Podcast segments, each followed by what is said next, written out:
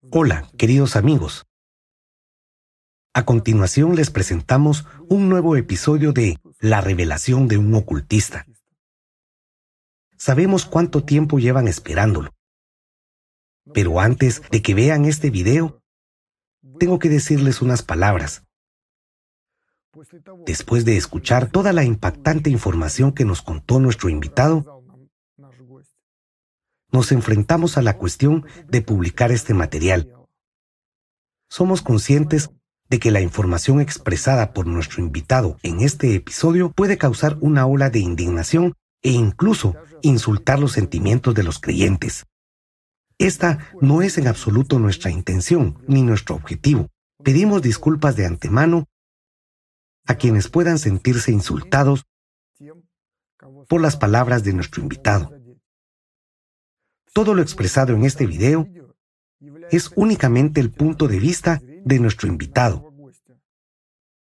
Es su opinión. Y el equipo de Control de las Sombras no comparte su punto de vista. Sin embargo, no podíamos dejar de publicar este video porque da respuesta a muchas de las preguntas que ustedes han dejado en los comentarios.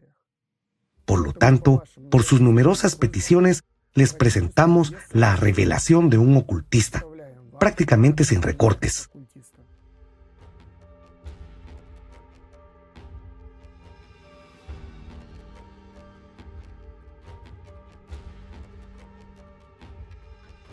Hola, de nuevo. Muchas gracias por encontrar la oportunidad de vernos de nuevo. Después de la entrevista anterior, nos inundaron con peticiones para su continuación. La gente espera con impaciencia su aparición. Y creo entender por qué. Lo que usted dice y cómo lo dice produce una impresión imborrable. Terminó su última entrevista diciendo que a la gente le costaría olvidarle. Y a juzgar por los comentarios, eso es lo que realmente ocurrió. La gente es incapaz de olvidarle. Por supuesto. Y no me olvidarán. Después de todo, ¿cuál es la esencia de un ser humano? ¿Qué es lo que realmente buscan cuando no se mienten los unos a los otros y cuando están a solas con ustedes mismos? Echen un vistazo sincero. Quieren elevarse por encima de todos. Quieren poder sobre los demás. ¿En qué piensan cuando me miran? ¿Y qué desean en secreto? Algunos pretenden insultarme, criticarme y juzgarme. Pero eso es solo cuando dos o tres personas están viendo el video juntas, para quedar bien delante de los demás.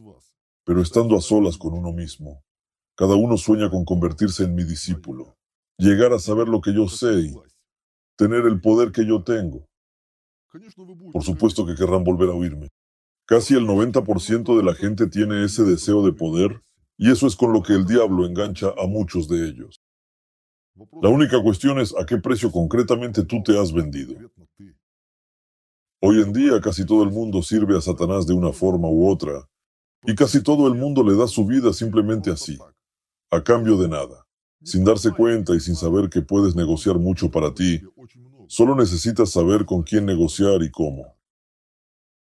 La gente a menudo nos condena y nos señala con el dedo diciendo, ustedes magos ganan dinero sirviendo a Satanás. Pero ustedes también les sirven, solo que lo hacen gratis. Porque si no van hacia Dios, significa que van hacia el diablo y estarán en su esclavitud. En cuanto a Dios, no puedes llegar a Él así como así debes trabajar para ello. Nada cambiará solo porque corran a lugares sagrados. Eso no les salvará. Incluso, si se dirigen a Dios, ¿qué le piden? Solo quieren obtener algo de Dios, como de un genio, entonces, ¿a quién le rezan? Así que sí, me gano la vida sirviendo a Satanás. Y a diferencia de ustedes, les sirvo a cambio de grandes beneficios, de poder sobre ustedes, mientras que ustedes les sirven gratis. Así que antes de juzgarme, háganse una pregunta. ¿Quién es el tonto en esta situación? Ya que ha tocado este tema, no puedo no preguntarle. Usted sabe y comprende el destino que le espera después de la muerte. Entonces, ¿por qué eligió servir a Satanás? Cuando estaba eligiendo, aún no lo sabía.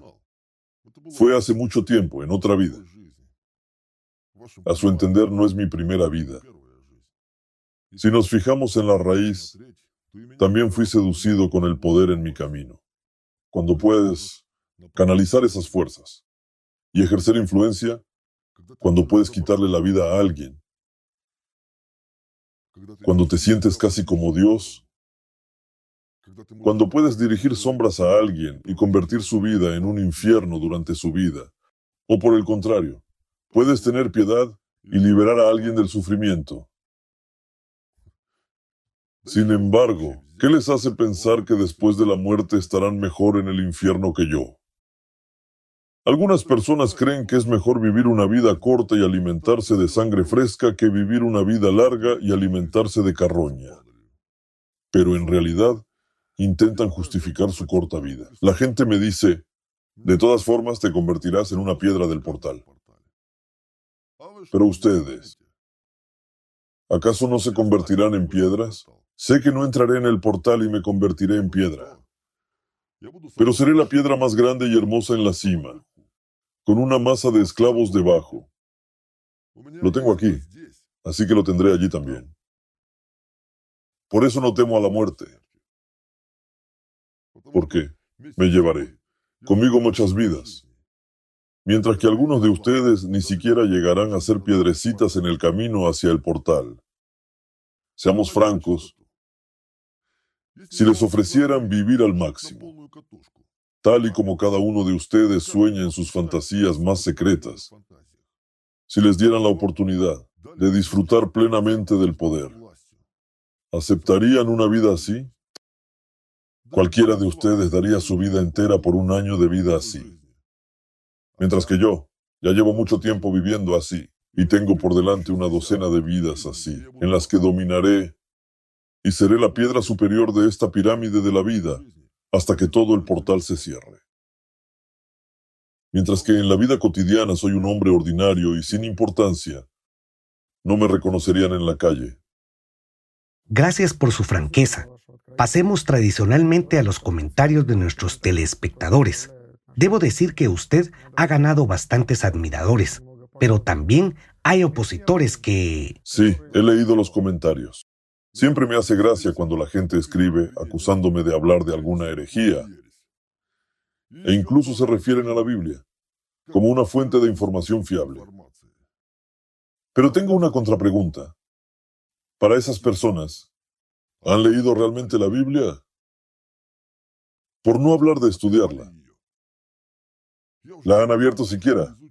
Porque los que realmente la han leído, de principio a fin, me refiero al Antiguo y al Nuevo Testamento, y los que al menos se han preguntado, ¿cómo se escribieron esos libros? Nunca dirían esas tonterías. Y nunca recomendarían a otros a la Biblia como fuente fiable de información. ¿Saben cuántos cambios y adiciones se hicieron a los textos de lo que ustedes llaman la Sagrada Escritura? ¿Cuántas veces se reescribieron esos textos? Es como con las leyes. Cuando llega cada nuevo presidente y las reescribe para sí mismo, no para la gente. Lo mismo pasó con la Biblia. Fue escrita por esclavos de mi amo, y no fue escrita para que ustedes aprendan a salvarse de Satanás y lleguen a Dios, sino para fortalecer su poder sobre ustedes. Bueno, ese es un tema aparte, sobre cómo no solo sus escrituras, sino toda la historia fue reescrita. No se trata de eso ahora. Por lo tanto, no solo conozco la Biblia mejor que ustedes, sino que también conozco a quienes la escribieron. A diferencia de ustedes, conozco sus religiones y conozco sus escrituras porque ese es mi trabajo. Tengo que saber con quién trato. Y no tengo ningún enfrentamiento con ninguna religión del mundo porque tenemos el mismo amo. La verdad es que aquellos que tomaron el poder y construyeron religiones basadas en el conocimiento espiritual, en realidad les dirigieron al servicio de Satanás. Y hay muchas pruebas de ello, incluso en la historia públicamente conocida.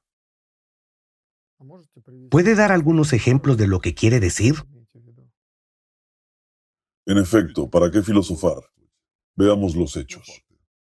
Eso no debería causar resistencia en nadie, ¿verdad? Tomemos la historia de la formación de su religión y la historia de sus concilios eclesiásticos, lo que ocurría allí. Para los que no lo sepan, los concilios eclesiásticos son reuniones de sumos sacerdotes donde se resuelven las principales cuestiones de doctrina religiosa, cómo ustedes deben rezar, cómo persignarse, en qué creer y en qué no. De hecho, casi toda la doctrina cristiana que tienen hoy en día es producto de tales reuniones de sacerdotes. Y eso es en lo que ustedes creen son aquellos a los que siguen.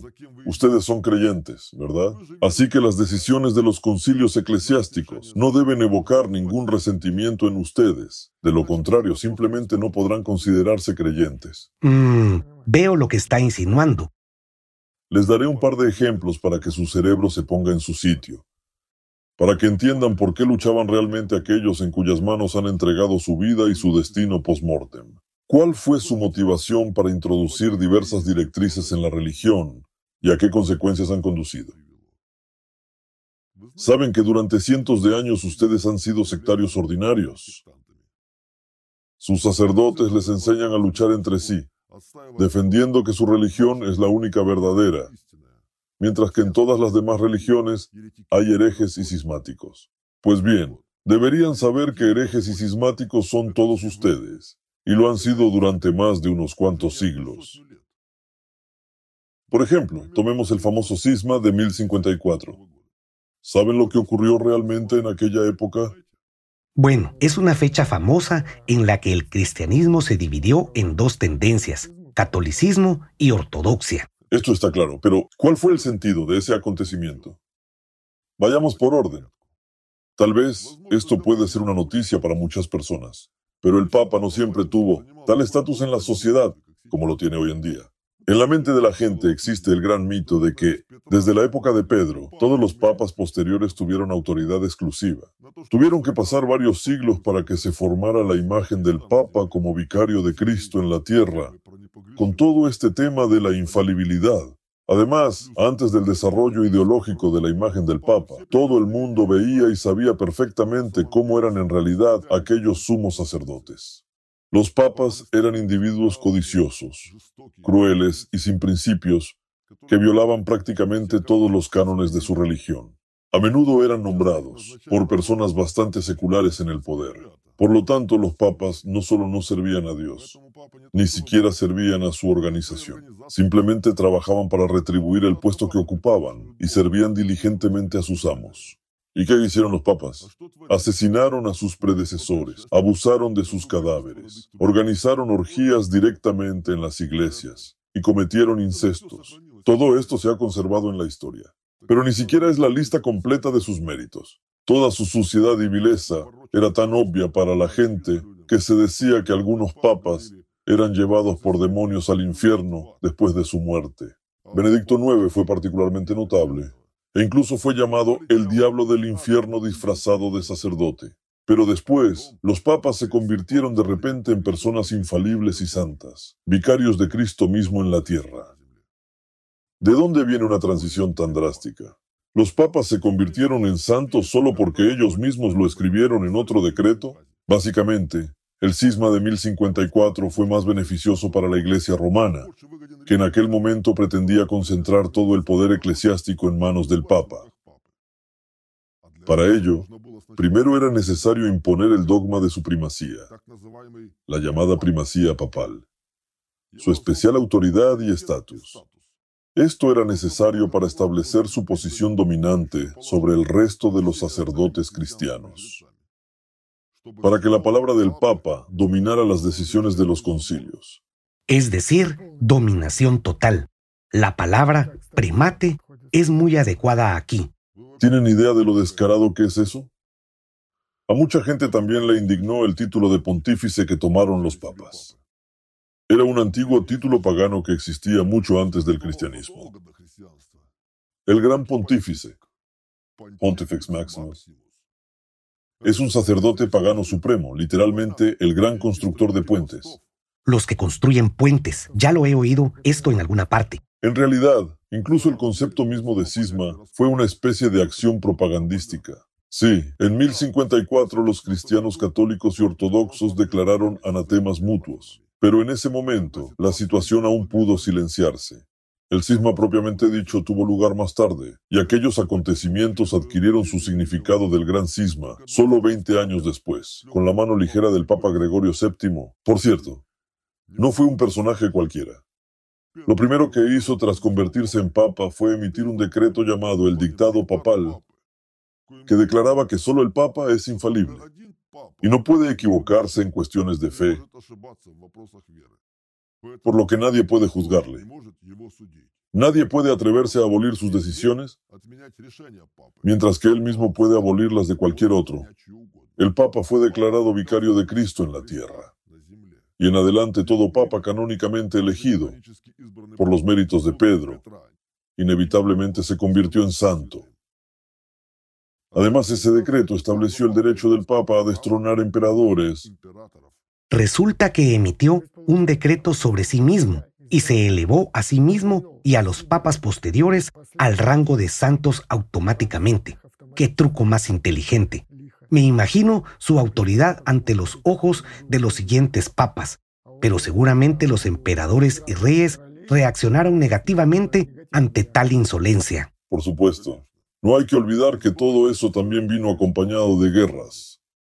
Quien ganaba dictaba sus reglas. Como resultado, el cisma se convirtió en una especie de división de esferas de influencia. La iglesia se dividió en dos, oriental y occidental. Y todo porque en un reino dividido es más fácil hacerse con el poder, todo según el viejo esquema. Como dijo Jesús, todo reino dividido contra sí mismo es asolado, y ninguna ciudad o casa dividida contra sí misma permanecerá. Permítanme llamar su atención sobre el siguiente punto. Según sus conceptos cristianos, basados en la definición de cisma y la definición de herejía, resulta que a partir de ese momento, toda la Iglesia Católica entró en cisma y herejía. Este es el punto número uno cómo se desarrollaron los acontecimientos a continuación. Pasó un poco de tiempo y varias iglesias orientales se subordinaron a Roma incluido el patriarcado de Constantinopla, que había estado anatematizando a los católicos no mucho tiempo antes. Esto ocurrió en el concilio de Ferrara Florencia, en 1439, cuando los católicos y los representantes de varias iglesias ortodoxas firmaron un decreto de unión, es decir, un acuerdo con una condición de reconocimiento de la supremacía papal sobre el resto de los sacerdotes cristianos. En aquella época, Constantinopla estaba bajo amenaza de conquista por los turcos y el emperador tenía grandes esperanzas en el apoyo del Papa en la guerra, por lo que estaba dispuesto a hacer concesiones. Por lo tanto, los representantes de la ortodoxia tuvieron que aceptar algunas de las innovaciones católicas, o al menos dejar de discutirlas, pues de lo contrario no habrían podido asegurarse una alianza. Por cierto, hay un dato interesante. El emperador bizantino de aquella época era Juan VIII Paleólogo. Descendientes directos de la familia de paleólogos en nuestro tiempo, son la familia Gurdjieff-Merkurov. Bueno, esto es solo una referencia adicional. Al cabo de un tiempo, las iglesias orientales empezaron a negar la unión. Sin embargo, se puede negar cualquier cosa con palabras, pero los hechos indican lo contrario. El hecho es que la adopción de la herejía había tenido lugar, el poder del Papa se había fortalecido, y todos esos acontecimientos tuvieron consecuencias irrevocables para los siglos venideros. Por cierto, el ejemplo de aquel concilio muestra muy claramente a quién ustedes han confiado la formación de los fundamentos de su religión. Les sumergiré un poco en la atmósfera de aquel acontecimiento. Por ejemplo, el inicio del concilio se pospuso muchas veces porque no podían decidir quién debía tener un trono más alto y si el patriarca debía besar el zapato del papa. El nivel de preparación de los participantes en las delegaciones también variaba. Muchos eran sencillamente incompetentes para tener debates teológicos. No todos tenían un conocimiento perfecto de las escrituras y los escritos de los padres de la iglesia. En fin, como siempre, basta con ver las modernas reuniones de burócratas para comprender lo que ocurría en aquella época. Después de todo, nada ha cambiado. A pesar de todos sus altos cargos, se trataba de personas ordinarias que se enfadaban, se enojaban, peleaban y discutían. Las actas de los concilios se han conservado hasta nuestros días, así que pueden leer por ustedes mismos qué insultos se ponían unos a otros y en qué se convertía el diálogo entre aquellos miembros del alto clero. Cuestiones financieras banales también contribuyeron al ambiente. El Papa prometió inicialmente pagar el mantenimiento de la delegación ortodoxa, pero no cumplió su palabra. Mientras tanto, el concilio se prolongó durante meses y los invitados del Papa pronto se quedaron literalmente sin medios de subsistencia. Incluso tuvieron que empeñar sus pertenencias para llegar de algún modo al final del concilio. Imagínense cómo fue trabajar en esas condiciones y en qué estaban ocupadas sus mentes durante la discusión de puntos controvertidos de la doctrina religiosa. Fue un medio de presión muy eficaz para obligar a la gente a firmar las resoluciones necesarias lo antes posible. En fin, lo mismo de siempre. Ya les digo, la gente no ha cambiado nada y los métodos de presión siguen siendo los mismos. De hecho, el chantaje y el soborno, tanto con dinero como con cargos, también se practicaban durante los concilios. Así que piensen en quién escribió los cánones para ustedes sobre en qué deben creer y cómo deben ir a Dios. Sí, tampoco está claro cuántos libros fueron reescritos o tal vez incluso destruidos a escondidas. ¿Y cómo se puede rastrear ahora todos los cambios introducidos? Me parece entender su lógica. Está insinuando que apenas queda nada sin distorsionar en la enseñanza de Cristo y supongo que pondrá otro ejemplo. Su entendimiento es correcto. ¿Ha oído hablar de la llamada reforma eclesiástica de Nikon? Sí, he oído. Es un hecho bien conocido. No recuerdo los detalles. Recuerdo que se sustituyó la señal de la cruz con dos dedos por la de tres. Además, la reforma de Nikon destacó por la autoinmolación masiva de viejos creyentes que se negaban en redondo a aceptar la nueva fe. Entonces, ya tiene una idea de qué acontecimientos vamos a hablar. En resumen, ¿de qué se trata? En aquella época, dio la casualidad de que el zar Alexei Romanov, padre de Pedro el Grande, y el monje Nikita Minov se encontraron. Ambos tenían jodidas ambiciones y sed de poder. Para que lo entiendan, Nikon soñaba con convertirse en un nuevo patriarca ecuménico. ¿Esto no les recuerda a nada? La reforma se impulsó con el pretexto de volver a los orígenes correctos de la fe, por lo que se destruyeron todos los antiguos libros de culto y los rituales rusos se ajustaron plenamente a los griegos. Irónicamente, como fuentes primarias griegas, Nikon no utilizó los textos originales, sino los escritos después de la conclusión de la unión entre griegos y católicos. Por lo tanto, un retorno a los orígenes correctos de la fe está ciertamente fuera de cuestión aquí. Y poca gente sabe lo que fue realmente crucial en las reformas de Nikon y que se relaciona directamente con la magia fue el cambio, en la dirección del movimiento de los creyentes. A partir de entonces, las procesiones alrededor de las iglesias se realizaban en sentido contrasolar, es decir, en sentido contrario a las agujas del reloj. Aunque antes siempre iban en el sentido de las agujas del reloj. ¿Cuál es la diferencia entre el sentido de las agujas del reloj o el contrario? Toda la esencia de esta innovación solo la entenderán los que saben. En términos generales, tiene que ver con la dirección del movimiento, con el arremolinamiento de la energía. En la magia, la dirección de la energía desempeña un papel importante. Y precisamente el movimiento hacia la izquierda, en sentido contrario a las agujas del reloj, desempeña un gran papel en la obtención de poder y riqueza en el mundo material. Ustedes mismos pueden rastrear esto en otros ejemplos históricos. Esto ocurrió no solo en el cristianismo. Si alguien pretende tener un poder ilimitado, utilizará el movimiento contrario a las agujas del reloj. Ahora miren las consecuencias de las reformas de Nikon. Básicamente, las reformas de Nikon condujeron al cisma y a la guerra religiosa, con un enorme número de muertes, así como a la consolidación del poder de los individuos sobre las masas. Creo que estos tres hechos son suficientes para que se den cuenta de que herejes y cismáticos son ustedes. Además, según sus propios conceptos canónicos oficiales. Y su religión es simplemente una secta más mientras que ustedes son sectarios que están muy lejos de la verdad. Y yo no he añadido nada propio. Es toda su historia, son las decisiones de sus concilios y sus sacerdotes. Y eso es lo que tienen hoy en día como religión. Les manipulan a su antojo ya que la gente es idiota y está dispuesta a aceptar cualquier cosa.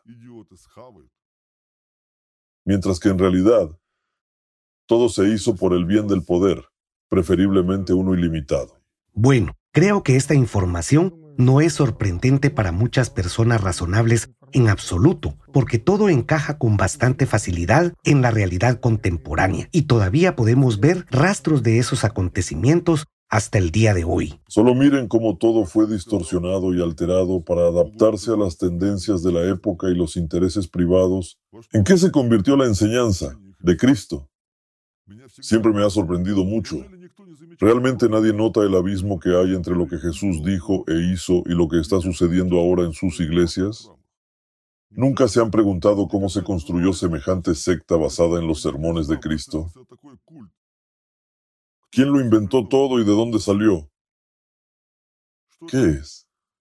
Este espectáculo de fuego agitando incensarios. Si agitar un incensario pudiera acercar a alguien un poquito más a Dios, Cristo habría sido el primero en hacerlo. Pero por alguna razón él no agitó un incensario, no se vistió con ropas bonitas ni se puso una corona. Simplemente caminó y habló con la gente y mostró con su propio ejemplo cómo debería ser el verdadero servicio a Dios y a la gente. Los verdaderos monjes blancos también hacían lo mismo, porque los monjes blancos no eran aquellos que confiaban en la Biblia, porque sabían lo que era este libro y quién lo escribió. ¿Quiénes eran los monjes blancos? Hoy en día existe una división entre el clero blanco y el negro, pero esto no es más que un convencionalismo una parodia de lo que solía ser. Originalmente, a los monjes no se les medía por sus ropas, sino por sus obras. Los chamanes blancos o magos blancos servían a la gente, liberándola de las fuerzas oscuras, de la brujería, para que la gente pudiera salvarse espiritualmente. Los magos blancos no podían hacer ningún daño, mientras que los sacerdotes negros eran siempre los que servían a las fuerzas oscuras, al mundo de las sombras, al diablo. En otras palabras, había una clara división. Los monjes blancos no servían al mal y no practicaban la magia. Sin embargo, con el tiempo todo se distorsionó. El conocimiento que conducía a Dios fue tomado y convertido en religiones con montones de rituales mágicos. ¿Y qué tienen ustedes? Hoy como resultado, se les han privado de elección, se les han privado de alternativas. No tienen los verdaderamente blancos, Después de todo, la magia no se divide en blanca y negra. La magia es magia. Y todos sus sacerdotes son meros esclavos de demonios mezquinos. Si tomamos a los primeros cristianos, ellos no tenían nada de eso. De hecho, seguían el verdadero camino y no practicaban la magia. Y la magia no les afectaba. Pero eran humanos y se les podía matar físicamente, cosa que se hizo con éxito. Por ejemplo, por Pablo, a quien ahora ustedes veneran tanto y llaman apóstol. Jesús nunca lo vio en su vida. ¿Por qué de repente se convirtió en su apóstol? ¿Cómo es que no lo vio? Pablo era en realidad un verdadero satanista. Dormía con un libro, bajo la almohada, que contenía instrucciones claras sobre cómo sacrificar niños para obtener poder y control sobre la gente. Esto es, satanismo puro. Un asesino de los verdaderos seguidores de Cristo. Eso es lo que era su Pablo.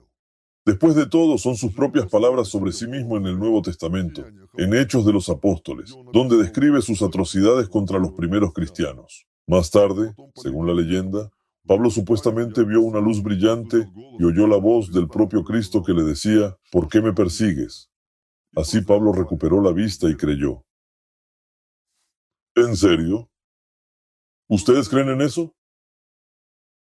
Entonces, ¿por qué no hacen santo a cualquier chiflado al que se le aparece Jesús, María y todos los santos? Por alguna razón, cuando oyes cosas así, la primera pregunta que surge es sobre la salud mental de esa persona. Mientras que en este caso, una alucinación se convirtió de repente en un argumento para reconocer a Pablo como apóstol, aunque ni siquiera hubo testigos de ese suceso. ¿Cómo podía Pablo reconocer la voz de Cristo si nunca la había oído? ¿Y por qué evitó Pablo reunirse con los verdaderos apóstoles de Cristo después de esto? Surge una pregunta. ¿No embelleció Pablo los acontecimientos para ganarse el reconocimiento de los primeros cristianos? Para ganarse su confianza. Y no olvidemos que Pablo era judío, y no de los ordinarios, mientras que los desertores de otras religiones eran severamente castigados en aquella época. Sin embargo, Pablo eludió milagrosamente el castigo. Solo estuvo un mes en la cárcel para guardar las apariencias y luego siguió haciendo lo que había empezado. Aquí está la clave de la milagrosa transformación de Pablo. De brutal perseguidor de los primeros cristianos, al supremo apóstol, La cosa es que a Pablo se le dio una misión secreta para desarrollar una nueva religión basada en la enseñanza de Cristo. Si no puedes vencer algo, conviértete en su líder. Este esquema es tan antiguo como el mundo. Además, Pablo era de hecho altamente educado, incluso diría especialmente entrenado para tal misión. A diferencia de Pedro, que permaneció analfabeto por el resto de su vida y no sabía ni leer ni escribir. Pablo lo utilizó como herramienta para lograr sus objetivos. Necesitaba a una persona que conociera personalmente a Cristo para manipular la situación, jugar con la autoridad de una persona del círculo de Cristo y sonar más convincente para la gente. En resumen, Pablo necesitaba un traidor que vendiera todo lo sagrado a cambio de gloria y poder. Así fue como empezaron a andar juntos y a predicar la nueva doctrina que Pablo ya había desarrollado. ¿Acaso la gente no se dio cuenta de la sustitución? Por cierto, ¿por qué la gente también aceptó la enseñanza rehecha de Pablo? Porque era conocida y nada nueva. En aquella época, la religión más extendida en Europa era el mitraísmo. De hecho, si no fuera por el cristianismo, ahora todos habríamos sido mitraístas, porque ya en aquella época este culto estaba bastante desarrollado y podía pretender ser una religión mundial aunque ya era un culto rehecho de Mitra, traído a Europa por magos de Babilonia. ¿Qué hizo Pablo en esencia? Rehizo el culto de Mitra, basándose en la Torá, y creó una nueva religión mundial. Resultó ser una especie de mitraísmo, con sabor judío o judaísmo universal, para no judíos, una religión de esclavos.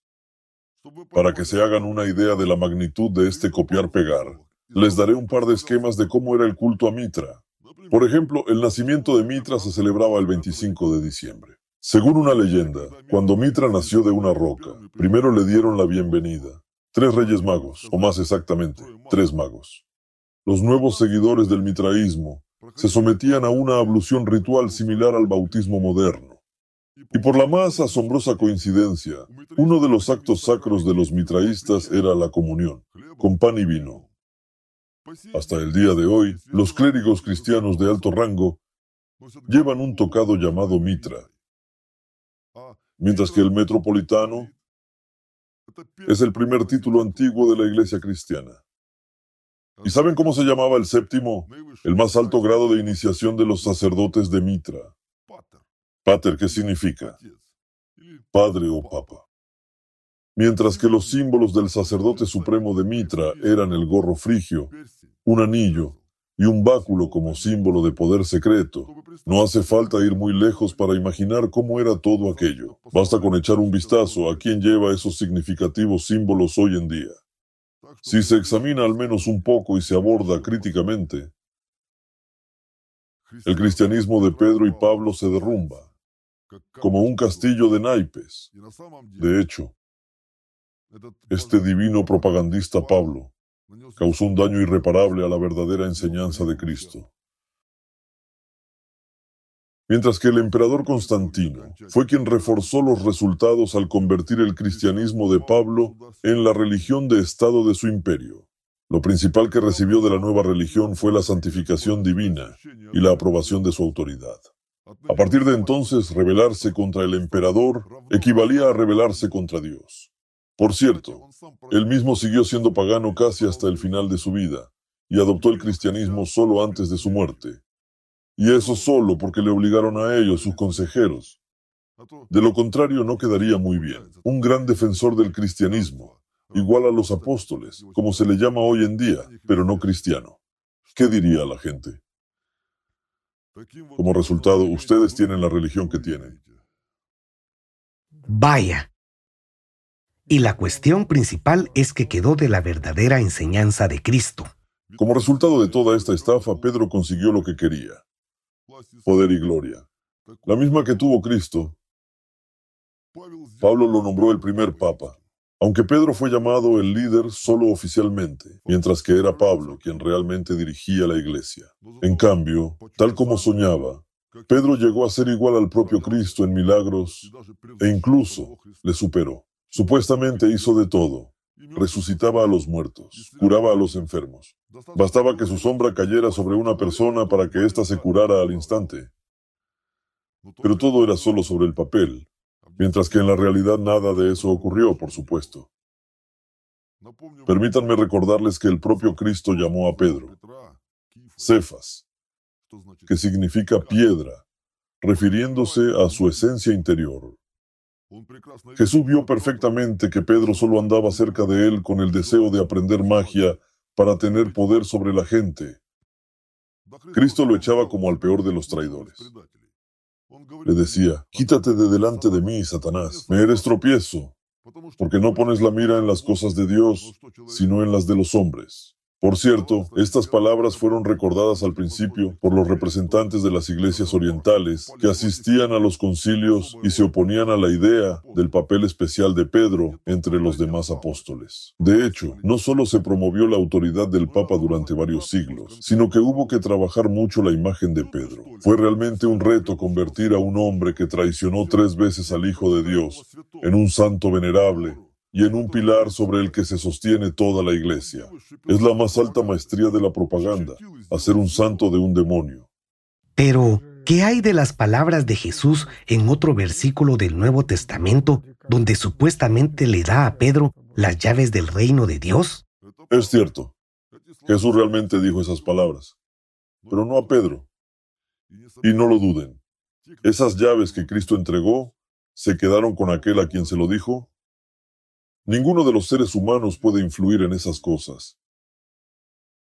Se lo diré así, no es asunto suyo. Mejor piensen a quién le rezan y en quién se apoya su iglesia. En dos satanistas, Pedro y Pablo. Basta con recordar lo que hicieron a los niños cristianos para gloria de su Dios.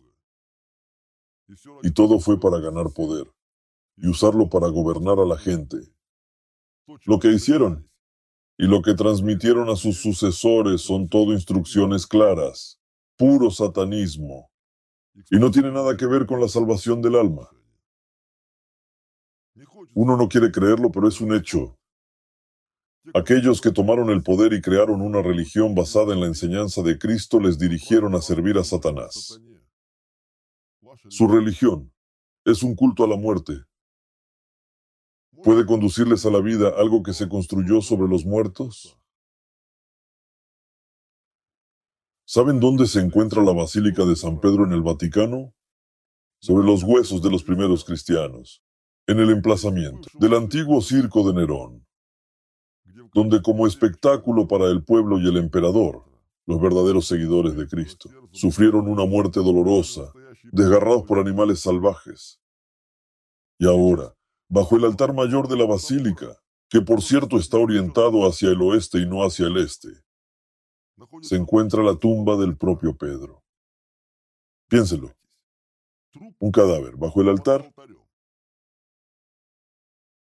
Saben que hasta el día de hoy existe una regla canónica establecida de cumplimiento obligatorio que prohíbe construir una iglesia sin colocar reliquias es obligatorio colocar las llamadas reliquias en los cimientos de una futura iglesia, bajo el altar. Y si alguien se atreve a violar esta regla, será excomulgado. Esta regla fue adoptada en el concilio ecuménico, es decir, por la decisión conjunta de todas las iglesias existentes. Solo que este hecho no recibe mucha publicidad. No he oído a nadie hablar de ello. Y probablemente soy la primera persona que se lo dice últimamente. Para ser sincero, escucho esto por primera vez. ¿De verdad hay un muerto debajo de cada altar? Y lo más importante, ¿para qué? Para que un templo tenga éxito hay que pagar por ello. Se necesita un conductor. Y esta tradición se remonta a la más remota antigüedad. En la antigüedad, cuando construían una fortaleza, enterraban a un niño bajo la primera piedra, mientras que si construían un templo, es decir, un edificio de culto, enterraban a una niña. Hasta hoy, casi todos sus templos se construyeron sobre cadáveres. A menudo eran niños pequeños, más a menudo niñas. Normalmente eran enterrados vivos. Tenía un significado sagrado, una muerte dolorosa bajo el altar. Un muerto así se convertía en conductor al mundo de los muertos. Se enterraba viva a una persona para restablecer la conexión entre los vivos y los muertos. Es una especie de portal, un portal al infierno. Todo esto se hizo para alimentar directamente a los muertos. Para eso, Satanás dio a sus sacerdotes éxito y poder sobre otras personas. Es parte del contrato. De otra manera, un templo no traería ganancias y no tendría éxito. Y cuantos más templos se construyen, más gente desaparece sin dejar rastro. Si lo dudan, caben bajo un altar y lo verán. Escuche, estoy sin palabras. Al principio, usted ha dicho que se enterraron reliquias, es decir, una persona que murió hace mucho tiempo. Eso ya es una perversión. No juega ningún papel.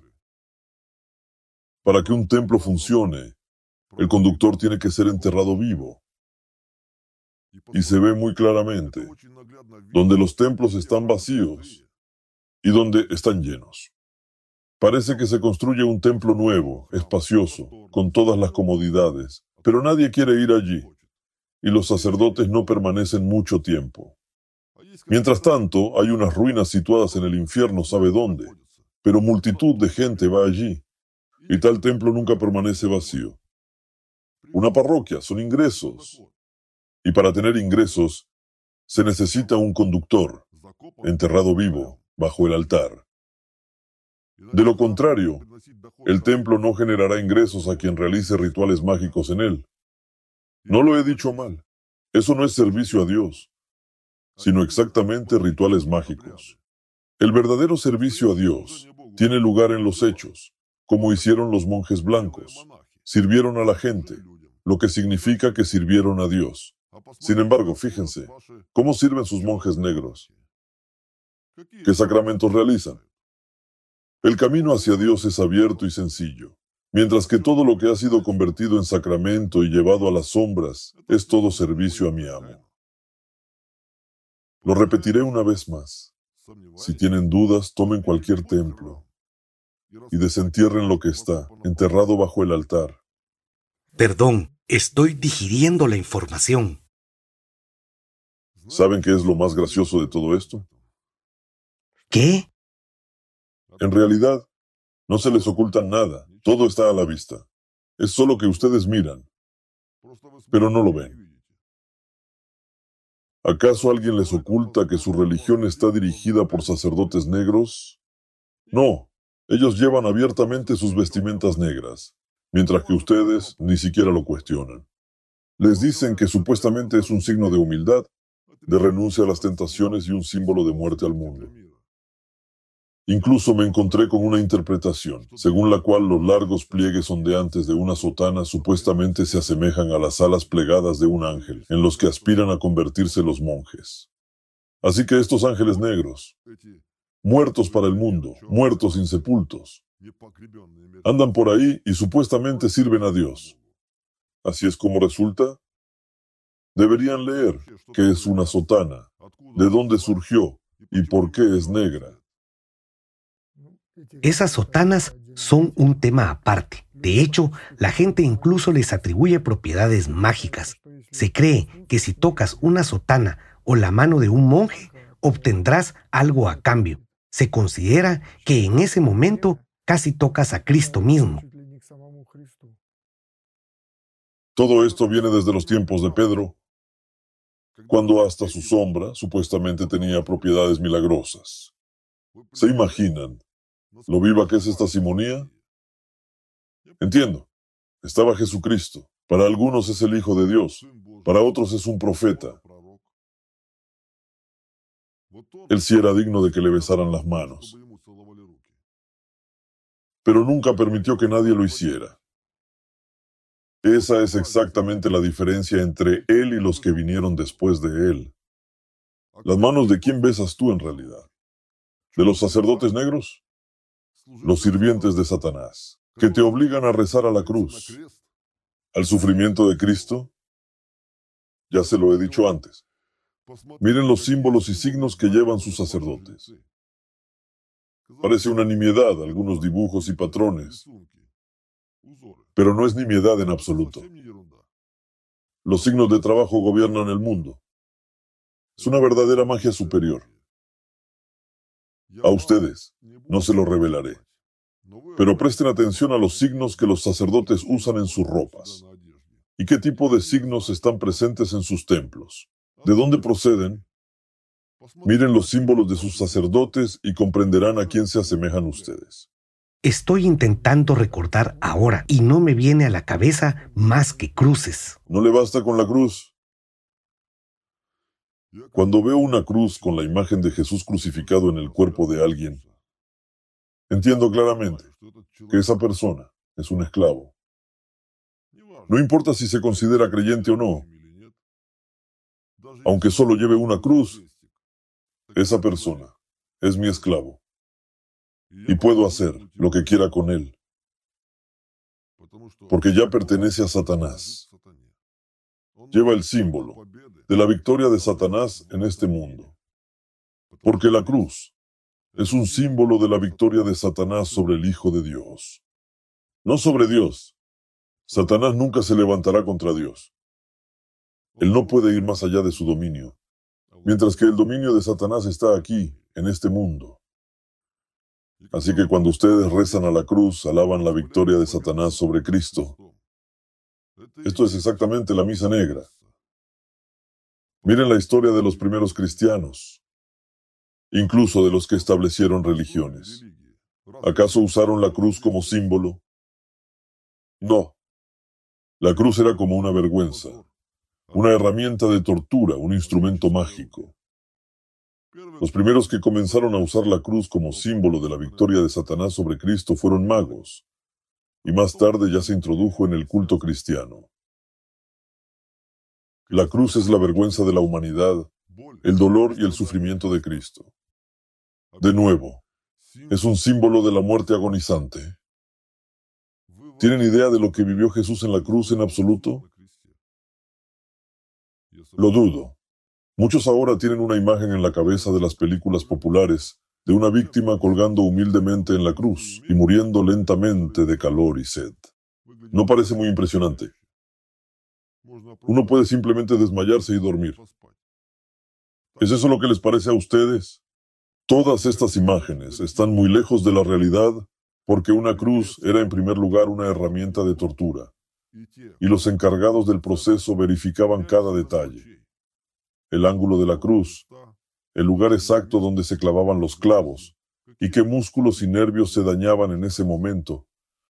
Esto determinaba cuánto sufriría la víctima. Ahora imagínate en el lugar de Cristo. Todas las articulaciones de tus brazos, hombros, codos y muñecas están desplazadas casi desde los primeros minutos. Todo el peso recae sobre tus pies que también están clavados.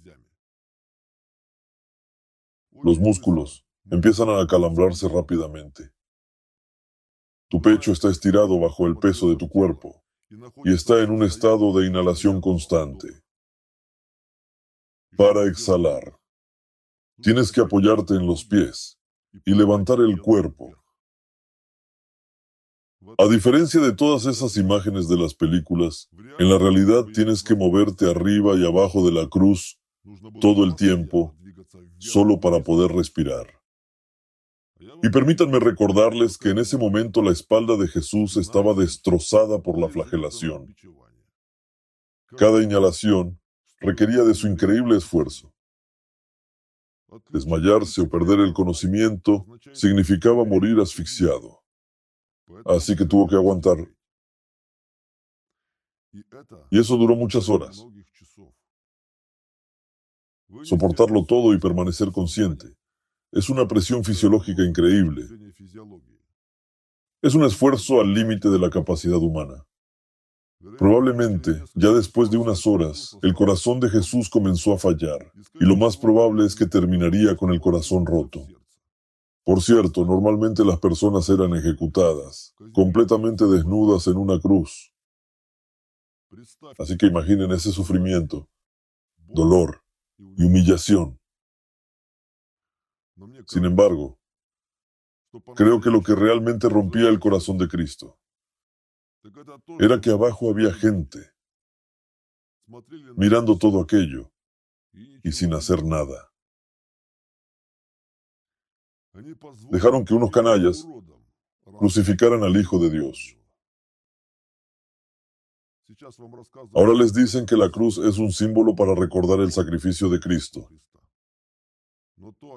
Pero lo que realmente deben recordar es la traición, que todos le traicionaron. Estaba en la cruz solo y nadie le tendió la mano. Nadie compartió su agonía. Miles de personas estaban alrededor y solo una docena de soldados custodiaban la cruz. La multitud podría haberlos aniquilado en tres segundos y no quedaría ni rastro. Sin embargo, todos simplemente estaban allí, contemplando la lenta y dolorosa muerte en la cruz de aquel que había venido aquí por ustedes, para darles la salvación. Aquí está, el poder de Satanás en la mente de la gente, una mentalidad psicológica de un esclavo impuesta por el diablo. Aquí está la fuerza de Satanás. Por eso la gente se convierte en magos, para controlar a esclavos como ustedes. Acabo de recordar una escena de los hermanos Karamazov de Dostoyevsky, en la que Jesús vuelve a la tierra, pero de nuevo es capturado y encarcelado por consentimiento de la gente. Eso es cierto. Si Él volviera aquí, lo crucificarían de nuevo, porque no reconocerían la verdad que Él llevaba. Es demasiado diferente de lo que sus religiones están llenas hoy en día. Y precisamente los que ahora gritan más alto que nadie que son creyentes, serían los primeros y más ruidosos en gritar, crucifícalo. Primero ustedes permitieron que el Hijo de Dios fuera torturado y crucificado. Olvidaron sus palabras y ahora también se burlan de él. Han construido su altar sobre un cadáver y han puesto una cruz sobre todo ello. Sin embargo, ese no es todo el panorama. Lo que está bajo el altar es una parte. ¿Pero qué tiene lugar en el altar? El acto central, el sacramento principal, por el que rinden culto a su Dios y por el que supuestamente se salvan. La Santa Misa o comunión es un ritual ocultista no disimulado, un verdadero ritual de magia negra, de sacrificio humano. Basta con mirar. En el altar bajo el cual hay un portal al mundo de los muertos, un sacerdote reproduce el asesinato ritual de Cristo, realiza su desmembramiento y les alimenta con eso.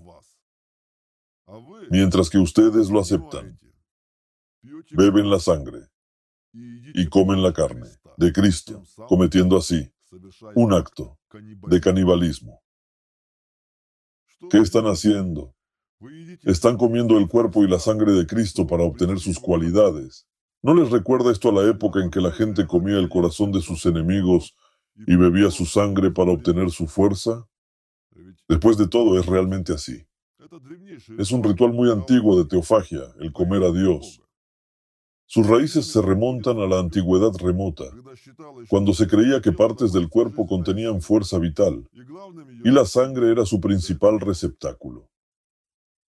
Originalmente era un sacrificio humano. Más tarde se sustituyó el ser humano por un animal y finalmente se inventó la figura simbólica de un dios hecho de masa. Pero eso no cambia la esencia. Es un sacrificio humano simbólico. Mientras que un sacerdote realiza la transubstanciación, es decir, la conversión en un sacrificio humano real, y por este acto ustedes supuestamente se salvan. ¿Quiénes son después de eso? Si comen carne y beben sangre. Se les impone el canibalismo porque comen literalmente el cuerpo y la sangre de Cristo en la Santa Cena. No se alimentan del Espíritu, sino de la carne y la sangre de Jesús. Díganme, ¿Qué tiene esto que ver con la espiritualidad o incluso con algo adecuado en el sentido humano? Cualquier persona sensata huiría de tal abominación, mientras que ustedes incluso llevan a sus hijos allí. Sin embargo, en el Nuevo Testamento, Jesús mismo ordenó a sus apóstoles que lo hicieran en memoria suya. Jesús también dijo que solo a través del amor se salvarán. Pero, ¿van a través del amor?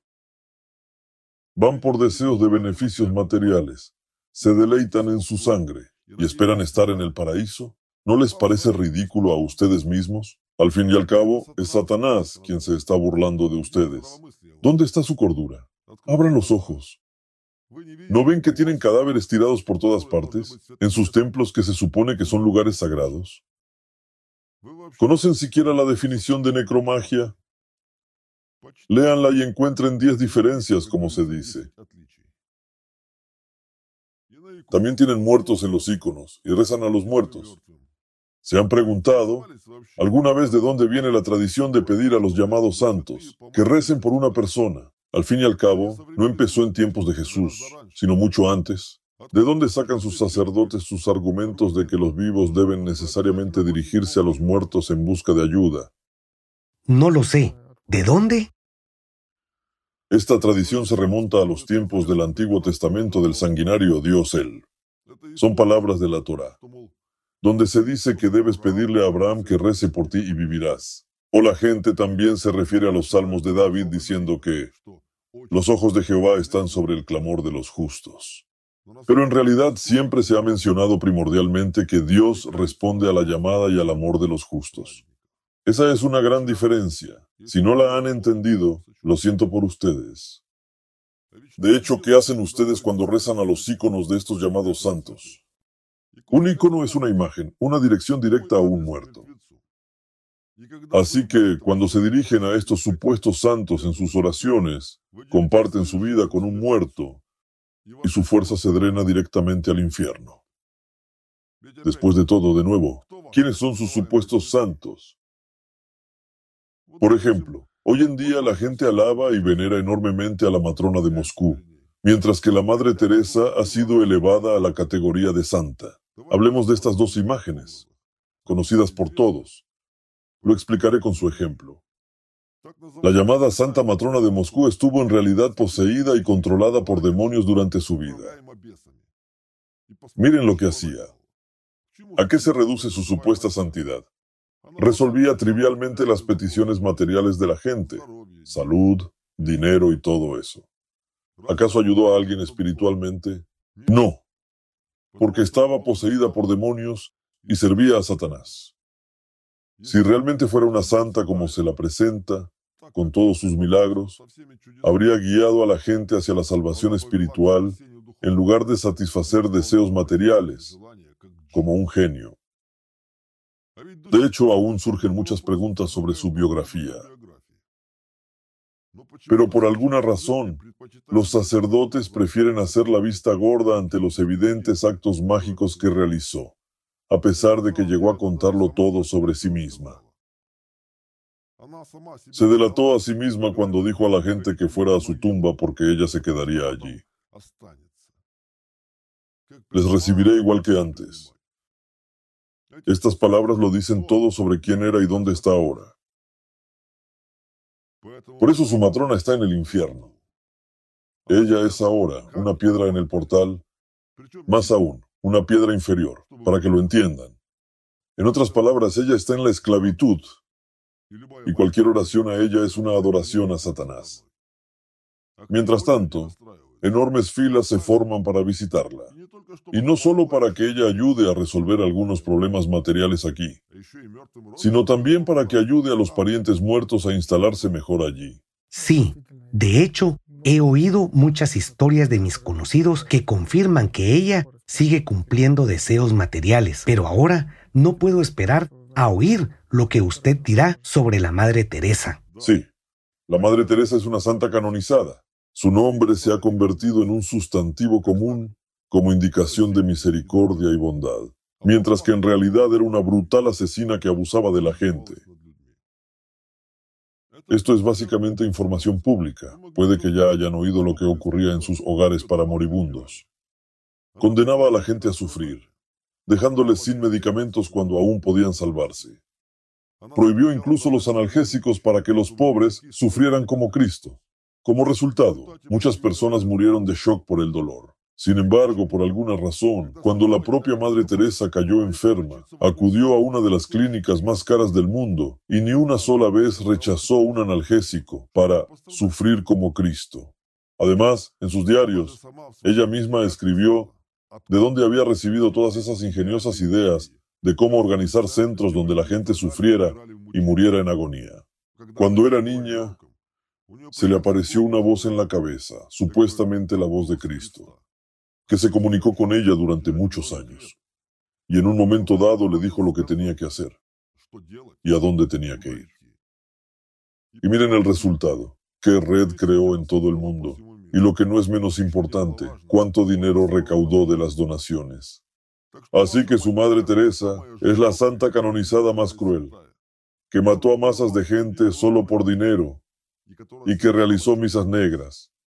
Sirvió a Satanás y recibió miles de millones por ello, que llevaba al Vaticano. El Papa la quería mucho por ello y le dio todo tipo de beneficios, mientras que a ella le bastaba con recoger la fuerza de la gente.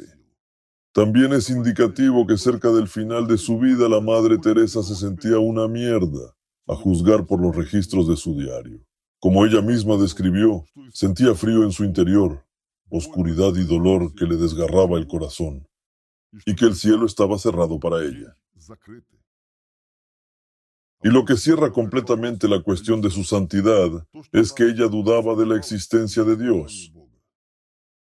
Así que deberían reflexionar sobre qué tipo de personas llegan a ser canonizadas y por qué méritos. Bueno, a los que les gusta dirigirse a los santos para que resuelvan sus problemas, no tienen de qué preocuparse. Las imágenes de esos supuestos santos nunca se perderán. Mi amo no permitirá que eso ocurra.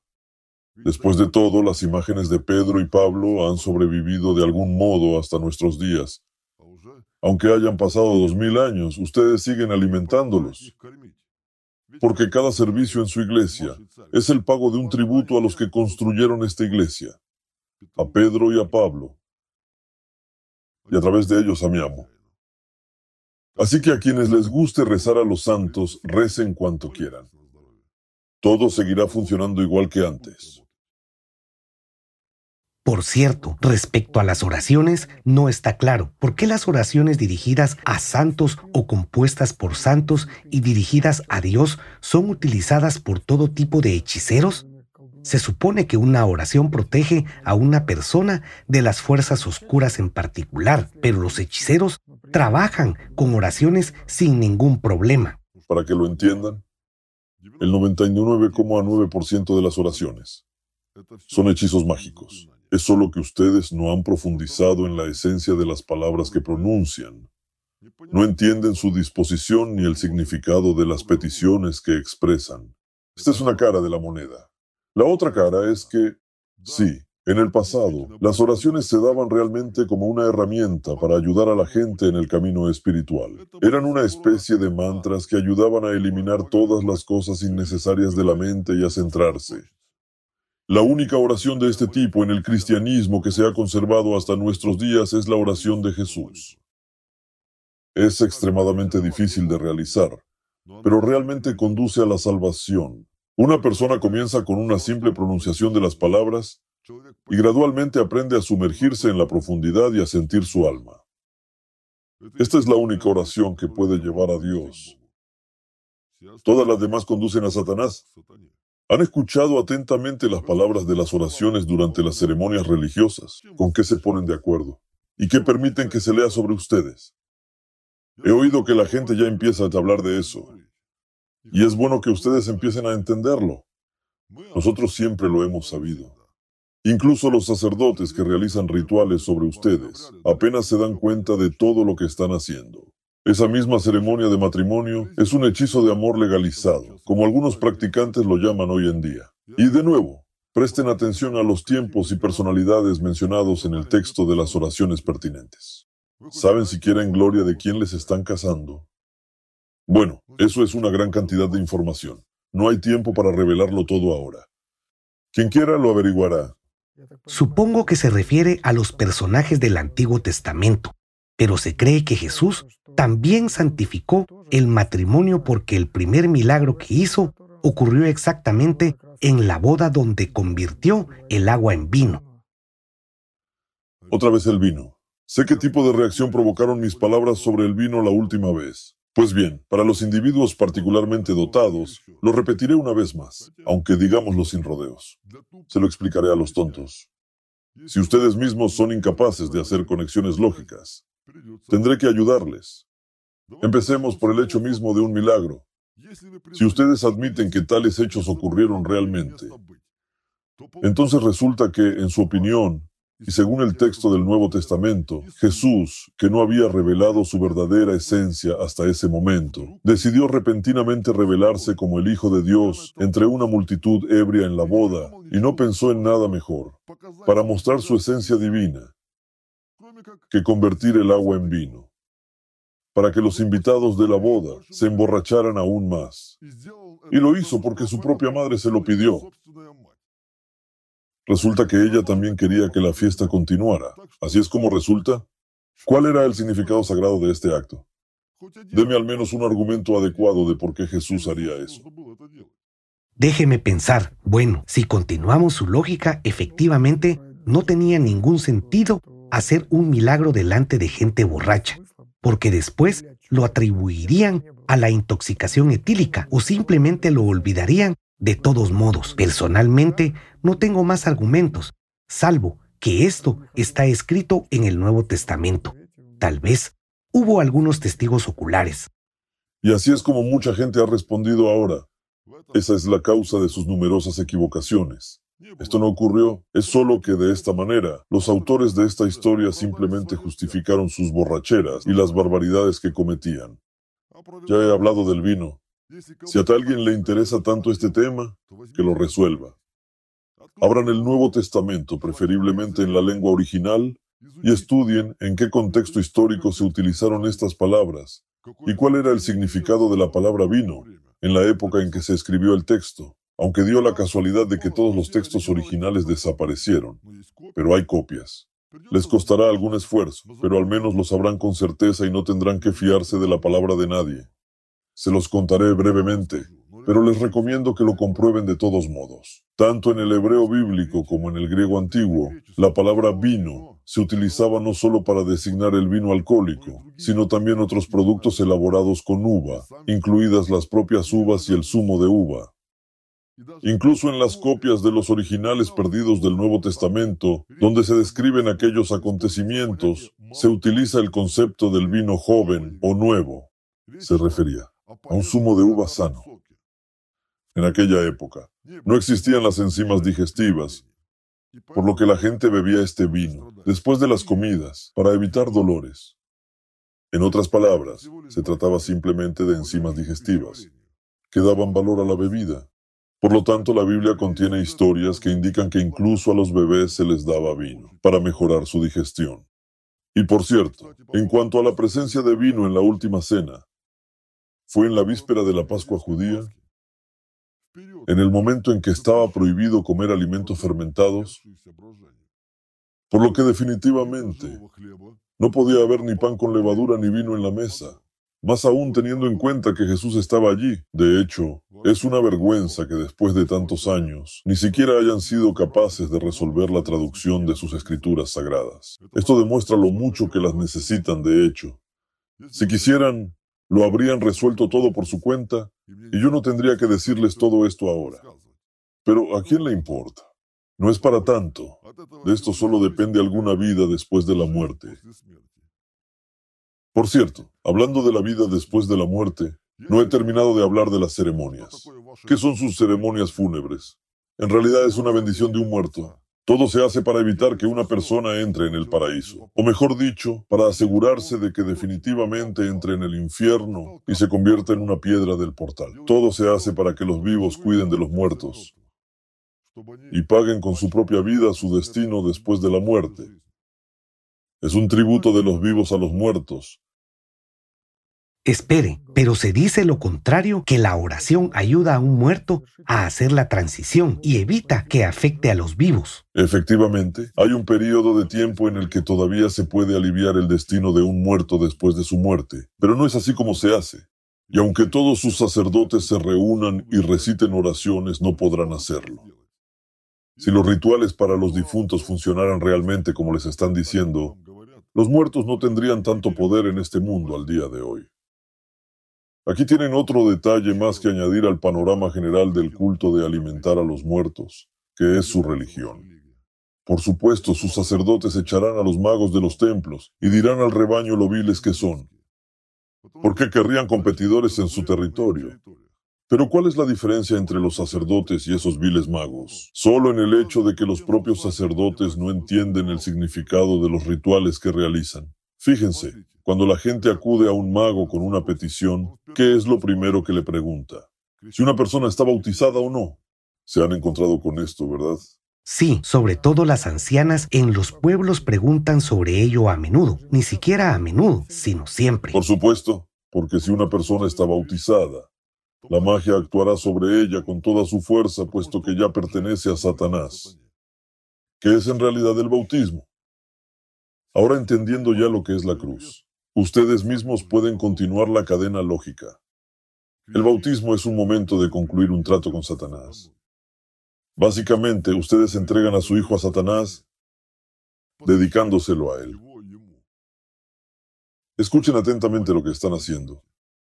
¿A quién se dirige el sacerdote al principio y a quién llama el Señor?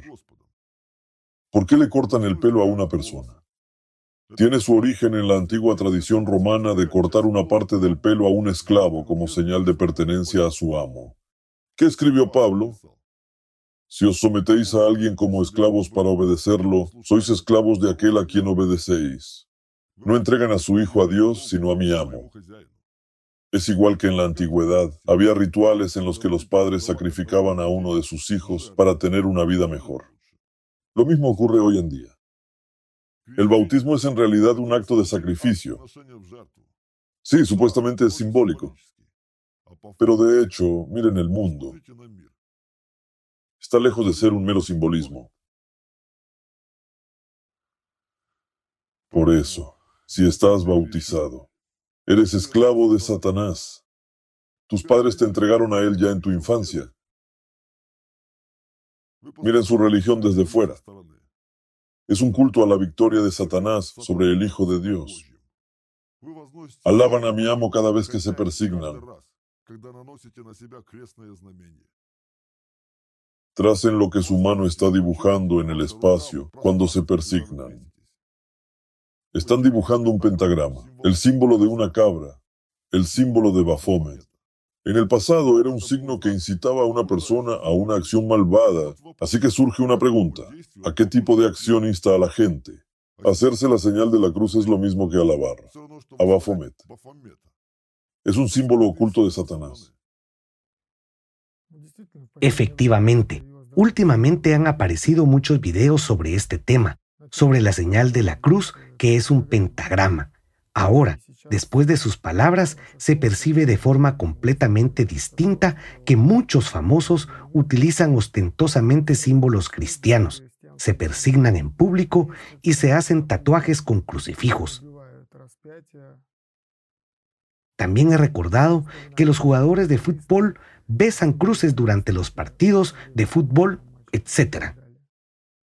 Así que piensen, ¿a qué condenan a sus hijos cuando los bautizan? ¿Y a quién los dedican a ellos y a ustedes mismos cuando se ponen la cruz en el cuerpo?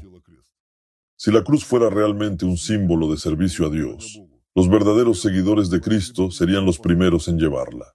Pero no lo hicieron. Y a los primeros cristianos, yo no les pudiera haber hecho nada.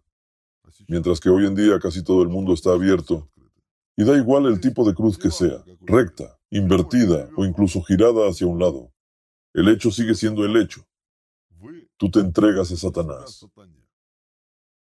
Y si sirves a Satanás, al menos deberías saber en qué te metes. Los sacerdotes más altos en la jerarquía definitivamente saben en qué se meten y a quién sirven. Pero eso es una larga historia. Tal vez hablemos de ello en otro momento. Para ser sincero, he quedado sin palabras. Es simplemente un horror. No es un horror. Todavía no les he contado nada. Esto es simplemente lo que hay en la superficie. No saben cuál es el verdadero horror, pero no se lo voy a contar por ahora. ¿Sabe? Lo que más me llama la atención es el hecho de que todo sea tan lógico y obvio. Es una oscuridad más oscura, pero nadie se da cuenta de esa oscuridad. Es más, todo el mundo la percibe como luz. Satanás nunca esconde nada. Lo tiene todo a la vista. Solo que ustedes son tan estúpidos que no lo ven. Les han lavado el cerebro y les han puesto un saco en la cabeza. Lo llaman fe y les alimentan descaradamente con carne de muerto. No estoy exagerando, es un hecho. Abran los ojos y miren. Miren dónde acuden. Nadie sale de un templo lleno de fuerza. Después de un diálogo con Dios, se supone que una persona está llena y no escurrida como un trapo. Y no estoy hablando del dinero, hablo de la fuerza interior, de la vida. Lo más importante es que ustedes mismos lo apoyan todo. Con su consentimiento se realiza el culto de servir a Satanás. Los sacerdotes les muestran abiertamente las señales de a quién sirven, pero ustedes siguen yendo allí, adorándoles y besándoles las manos. El báculo que llevan habla claramente por ellos. ¿Lo han visto? Es uno con serpientes. Desde la antigüedad, el símbolo de dos serpientes entrelazadas que se encuentran cara a cara en la parte superior ha sido un símbolo de poder supremo sobre la materia. Pueden ver un símbolo así en las imágenes de Baphomet.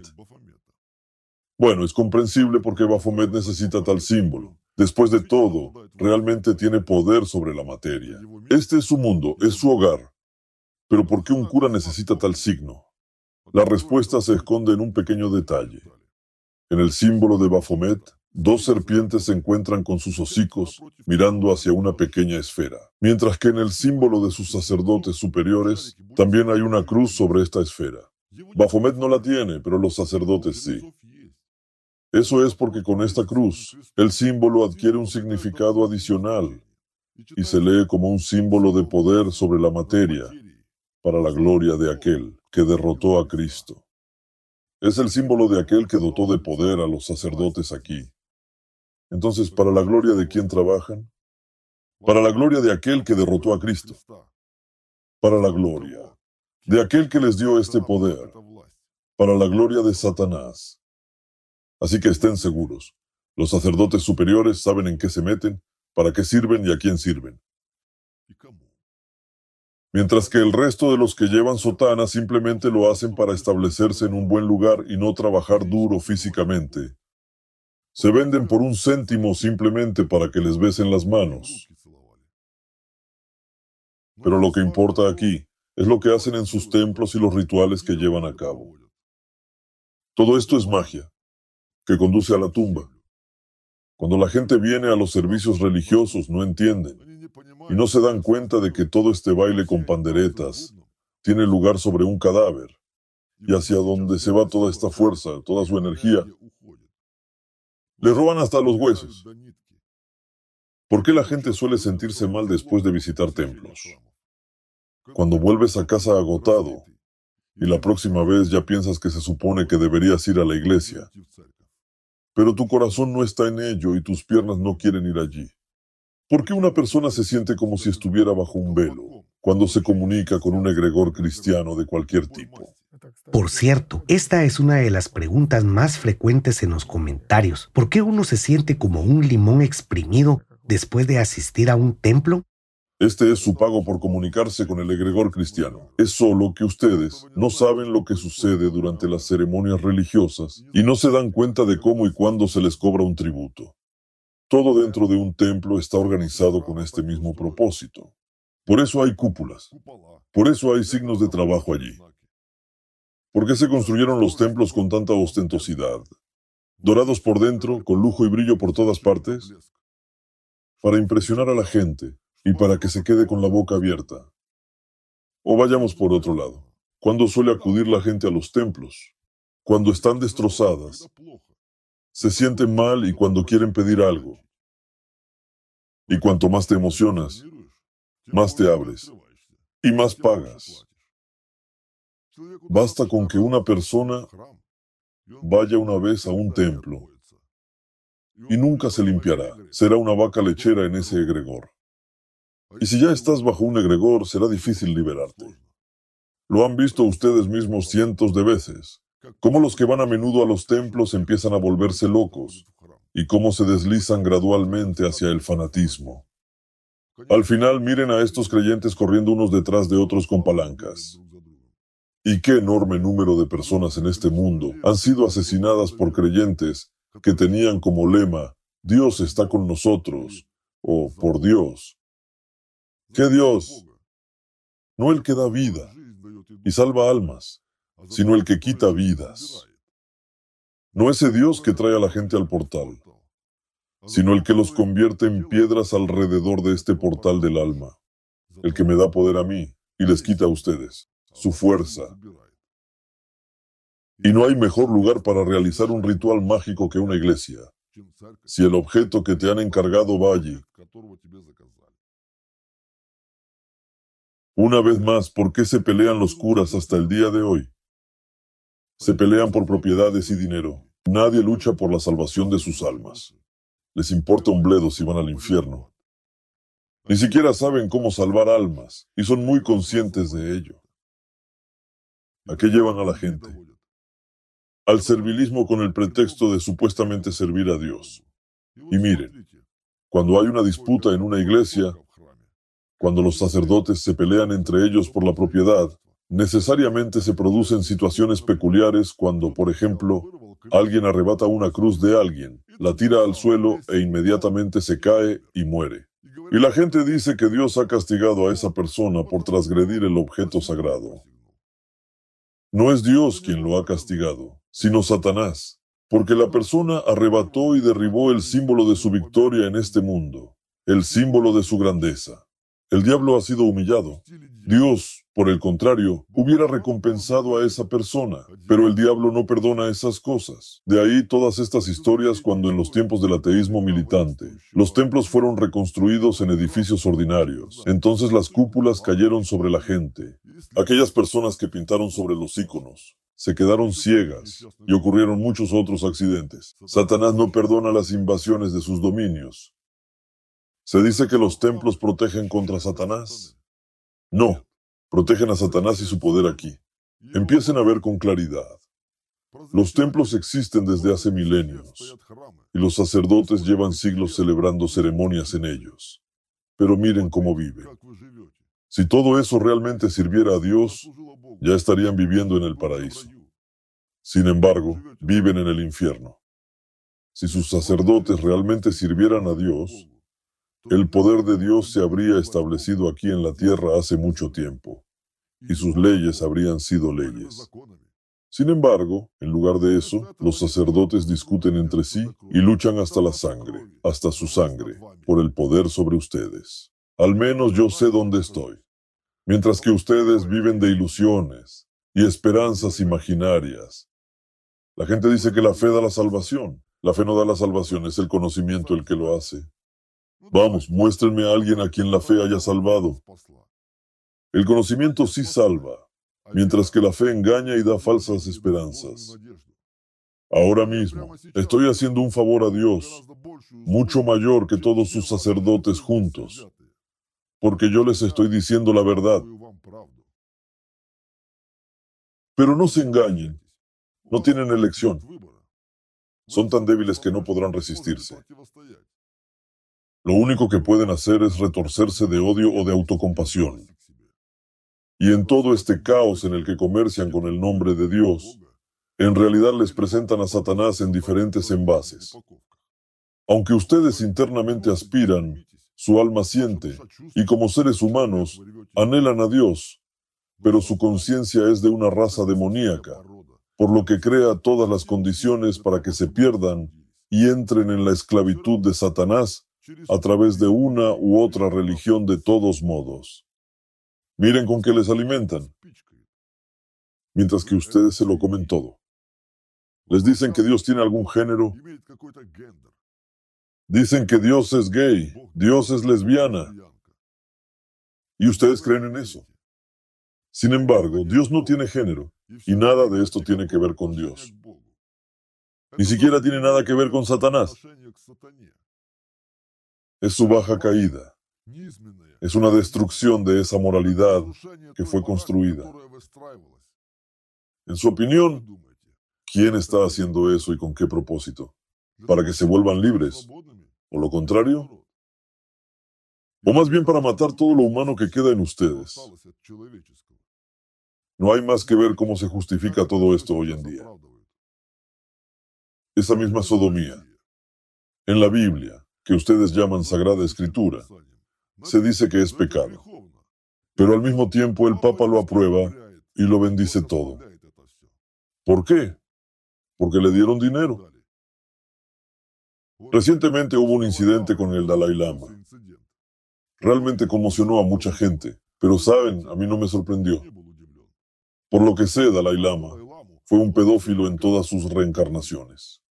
¿Por qué creen que es propenso a ello? En efecto, tiene esa inclinación, pero no es una enfermedad. Se trata de la energía de los niños. ¿Y por qué intentan promoverlo ahora? Los que están detrás de esto saben que un fruto joven es el más fuerte. Son los que los gobiernan. Están muertos desde hace mucho tiempo y lo saben. A diferencia de ustedes, ustedes los perciben de una manera completamente diferente. Son esclavos hasta tal punto que ustedes mismos les justificarán y defenderán, y harán la vista gorda ante lo evidente, mientras que ellos se alimentan de sus niños, en el sentido literal de la palabra. En cuanto a Dalai Lama, no tiene nada que perder, especialmente en la situación actual. Esto es una auténtica locura. Ahora mismo el mundo se está volviendo loco. Todo el mundo entiende que los últimos tiempos se están acercando. Y todo el mundo siente y sabe que el demonio está ganando en la cabeza de la gente. ¿Por qué? Porque les dicta a ustedes mentalidades materiales. Les impone deseos. Los argumenta con lógica y les empuja a la acción. Y guiados por el demonio, ustedes, la gente, cometen actos insensatos. No tienen ni idea de cuánta maldad proviene de las personas, de lo podridas que están. Si les queda alguna ilusión de que la gente es buena, les diré lo que ocurre en realidad. La gente acude a mí y me paga grandes sumas de dinero para que elimine una maldición, que es una enfermedad de moda hoy en día. La gente acude a mí y me paga enormes sumas de dinero para deshacerse de los demonios que otras personas les han enviado. Pero pagan aún más docenas de veces más para echar maldiciones o demonios a otras personas. La proporción es de 1 a 10. Esta matemática es perfectamente aplicable aquí. Solo uno de cada 10 personas paga para librarse del sufrimiento, mientras que nueve vienen para infligir este sufrimiento a alguien. Me pagan dinero exorbitante por hacer que una persona se vuelva muerta mientras aún vive. No pueden ni imaginar lo que es. Es como un abismo negro en el interior y una desesperanza total. Son miedos interiores que cambian mucho la vida de una persona. Es un dolor interior y un sufrimiento a cada momento. Es cuando aún sigues vivo, ves vida a tu alrededor, pero no puedes sentirla porque ya estás muerto por dentro. Cuando miras al mundo que te rodea, a tus hijos, y no puedes sentir ni la más mínima alegría, ni el más mínimo destello de algo bueno. Y por muy feliz que la vida de una persona así pueda parecer a los demás, en realidad siente un terrible tormento en su interior a cada segundo. Esta es la peor venganza que un enemigo puede comprar. Para convertir a una persona en una piedra en el marco del portal aún durante su vida, y por ello se paga un precio decenas veces mayor. Esto es lo peor que una persona puede hacerle a otra. Es una cara de la moneda. Por otro lado, nadie lanza maldiciones a los santos, después de todo. ¿Qué tendrías que hacer para provocar en alguien el deseo de vengarse de ti de esa manera? Son las propias personas las que hacen todo esto. No soy yo quien lo hace, yo solo cumplo los deseos de la gente. Mientras que ellos pagan por ello, me pagan tanto a mí como a quien me da esta fuerza.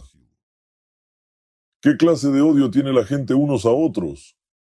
Yo no tengo odio hacia nadie, ni puedo tenerlo. Nunca me enfado con nadie, porque sé lo que es un ser humano y lo que significa guardar rencor a alguien. Pero puedo infundir odio o resentimiento a alguien. Y a petición de los clientes, lo hago con sus familiares, parientes y amigos. Así que no tienen ni idea de lo mezquina y mercantil que es la gente en realidad. ¿Realmente la gente viene a usted simplemente así y le hace tales encargos sin ningún remordimiento? No me reúno con mis clientes. ¿Para qué? En el pasado, las reuniones eran necesarias para que me trajeran un objeto que una persona hubiera llevado durante mucho tiempo, o mejor aún su sangre. Pero ¿para qué hacerlo ahora? Solo necesito una foto digital, un nombre, y ya está.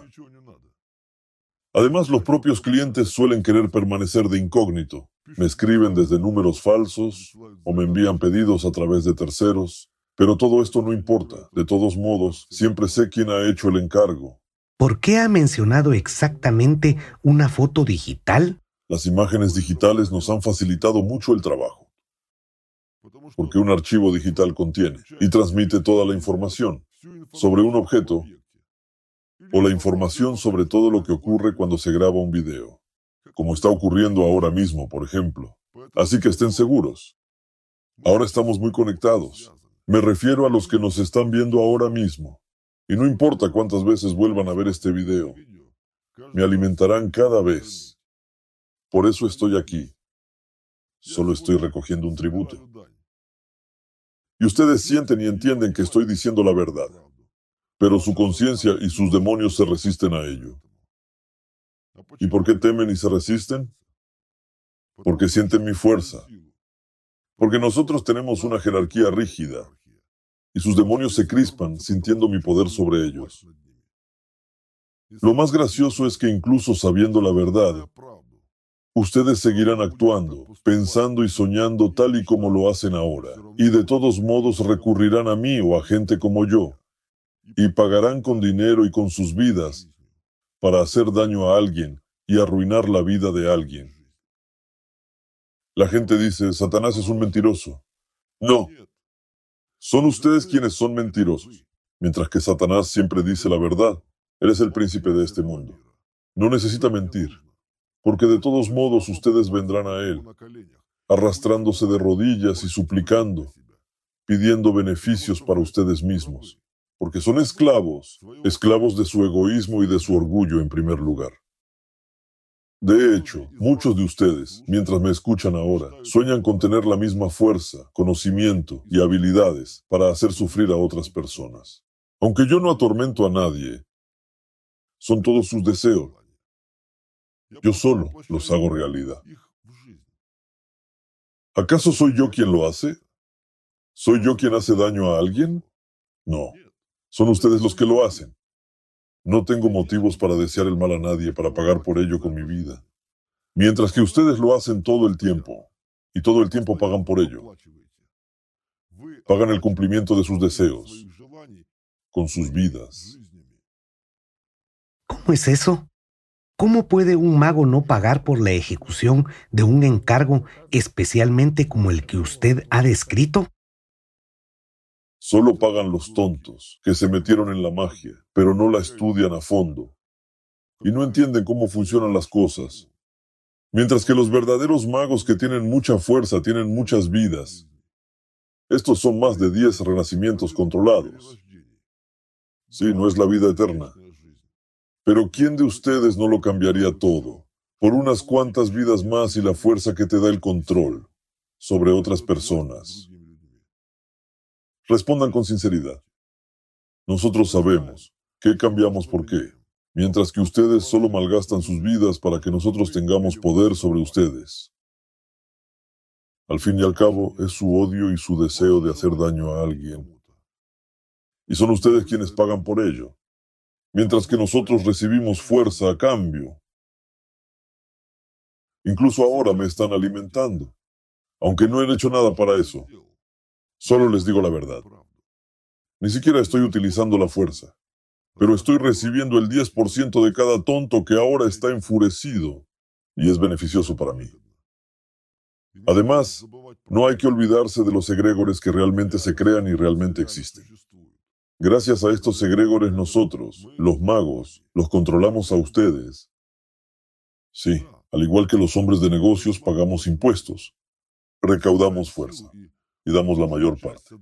Solo podemos quedarnos con el 10%. Pero créanme, cuando cobramos muchas vidas, cuando matamos a alguien, el 10% es muchísimo. Entiendo que para algunos sea como echarles agua fría en la cabeza. Y muchos se enfurecerán porque se ha dicho la verdad. Pero serán los esclavos los que se enfurezcan, los que están atrapados en un egregor y no pueden salir. Se parecen a los peces en una pecera que golpean las paredes, pero no pueden salir. Del mismo modo, algunas personas se enfurecerán con mis palabras, pero no podrán cambiar la realidad. Incluso ahora, al escucharme, muchos experimentan oscilaciones emocionales que van desde una leve incomodidad e irritación hasta un profundo odio y miedo. Esto indica que ya están en un egregor y lo alimentan exactamente con sus oscilaciones internas y su maldad interior. En ese momento el demonio les está arrebatando su vida. Cuando alguien Reza por ti. Reza a aquel quien me da fuerzas. Si no saben esto, son unos mentirosos. La Biblia, el libro del Génesis, dice claramente quién es el Dios Yahvé, que no era más que el hijo menor de él. Esos fueron los dos hombres que vivieron en el pasado y fueron seducidos por el poder. Él era uno de los que trabajaba para Satanás. Tenía un poder ilimitado, hasta tal punto que se elevó a sí mismo y a sus hijos al rango de dioses. Yahvé dirigía toda una nación, pero eso no le bastaba.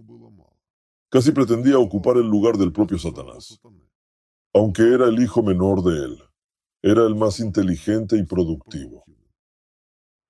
Y hasta el día de hoy, Yahvé cobra tributo a cada uno, Yahvé es ahora nada menos que un publicano de Satanás, mismo porque sus seguidores, la gente de Yahvé, alteraron todas las enseñanzas puras traídas aquí por los profetas y establecieron su propia religión con el Dios Yahvé detrás.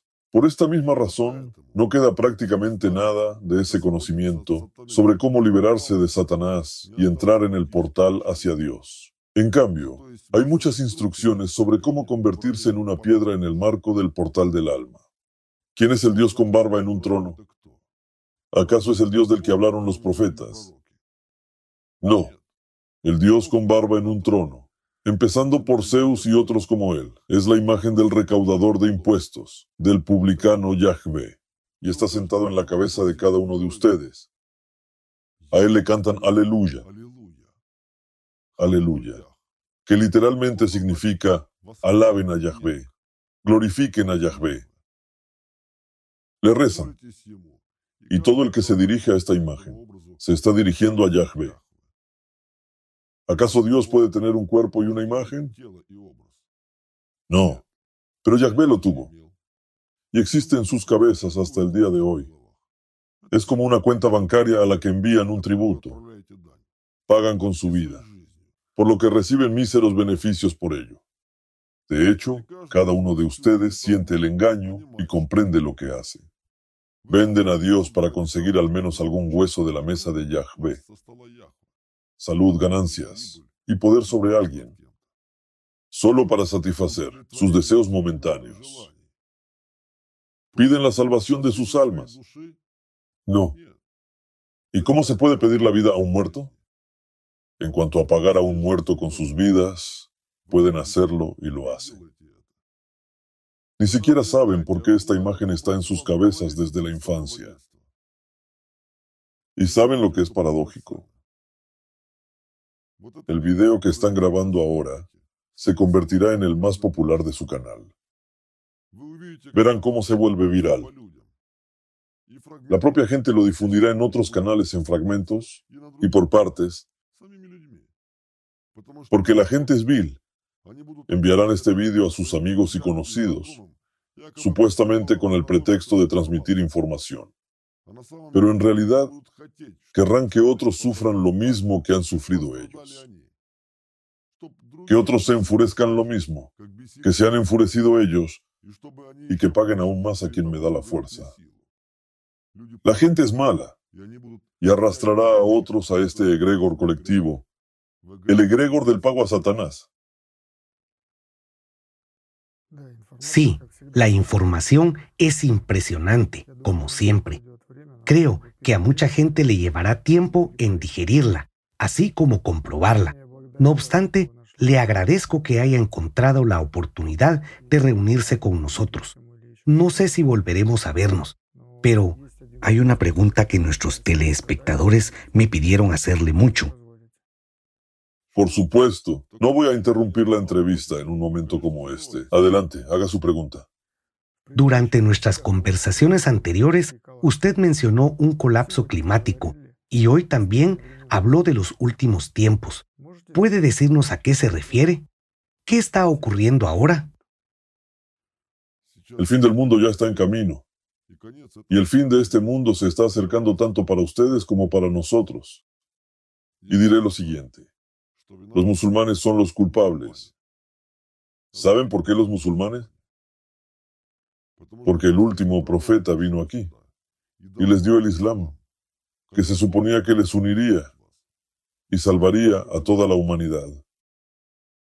Les dijo cómo vivir y qué hacer para ello.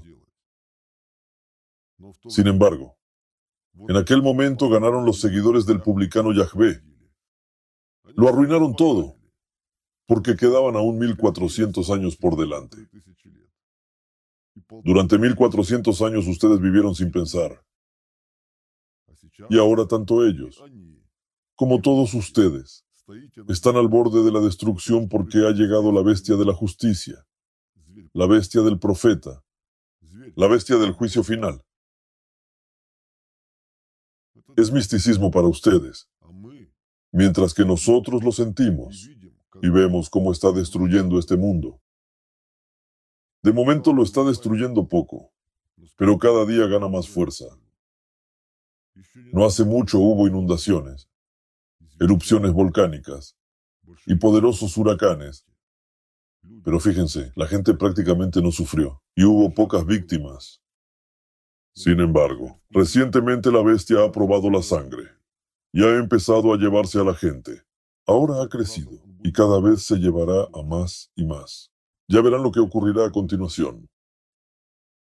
Es la bestia del juicio final, que ha llegado por voluntad de Dios. El profeta advirtió sobre ella y dijo, o permanecéis fieles a Alá y me seguís, o el mundo será destruido y una bestia saldrá de debajo de la tierra.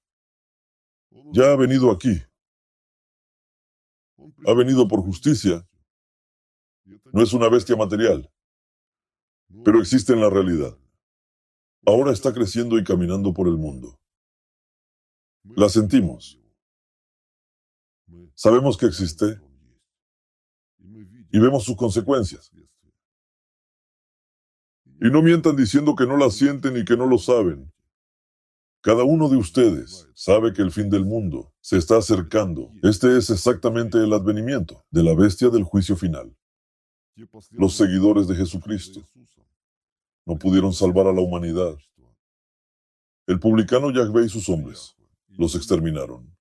También exterminaron a los seguidores del profeta Muhammad y arruinaron la salvación que él trajo para todos, incluido yo y otros como yo.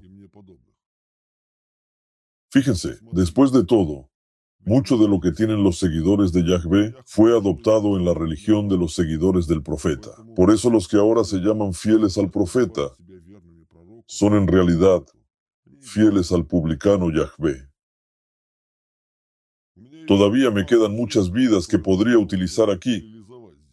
Si los musulmanes hubieran sido fieles al profeta, pero siguieron a los magos Incluso empezaron a circunvalar la cava de forma satánica por el camino que lleva al infierno y no de forma en la que caminaba el profeta, por el camino que lleva al paraíso, a Alá. Se apartaron de su profeta y están orgullosos de ello. Los asesinos de toda la raza humana y de toda la tierra. Es culpa de ellos que todo el planeta y cada uno de ustedes perezcan por culpa de los musulmanes. Todos ustedes acabarán en el infierno. Todavía tengo muchas vidas que podría vivir en esta esfera, en este planeta. Pero ahora tendré que irme, porque simplemente no habrá ningún lugar donde vivir. Es mi última vida aquí y el final de la vida para ustedes. ¿Cree que no hay ninguna oportunidad? Siempre hay una oportunidad, pero nadie la aprovechará. Hay demasiada suciedad en la gente como para que sean capaces de utilizar una herramienta pura. Es solo que la gente piensa que ahora son ganadores en un caballo, mientras que en realidad están bajo el caballo desde hace mucho tiempo. Para que la humanidad se salve, hay que crear un egregor unido, que tiene que ser puro. Díganme, ¿es posible en nuestro mundo contemporáneo? No. Hoy en día hay muchos egregores diferentes, pero todos se reducen a un egregor dominante. Y no es realista. Cambiar nada. La gente no aprovechará esta oportunidad. El orgullo y la estupidez no se lo permitirán. Por lo tanto, verán cómo el mundo se derrumba. Imaginen cómo crear un egregor dominante unido, que tenga como objetivo servir a Dios Conozco a la gente. Conozco a la gente desde hace mucho tiempo. Todos los que supuestamente sirven a Dios están sirviendo a Satanás. Todos los que les dicen que sirven a Dios están sirviendo a Satanás. Todos los que dicen ser creyentes están sirviendo a Satanás. Cada uno de ustedes piensa que está sirviendo a Dios, pero en realidad está sirviendo a Satanás. Tienen un egregor dominante unido que es el egregor de servir a Satanás. ¿Y ustedes creen que la gente será capaz de crear un egregor diferente, más fuerte y poderoso en un momento en que todo a su alrededor se está desmoronando? Lo dudo. Por culpa de los musulmanes y debido a su incredulidad y traición al profeta, la bestia del juicio final lo destruirá todo a su paso. Verán cómo la riqueza de los países árabes y la grandeza de los rascacielos de las ciudades musulmanas, la bestia las convertirá en arena. Y verán cómo la bestia del profeta devorará países enteros. Lo verán todo.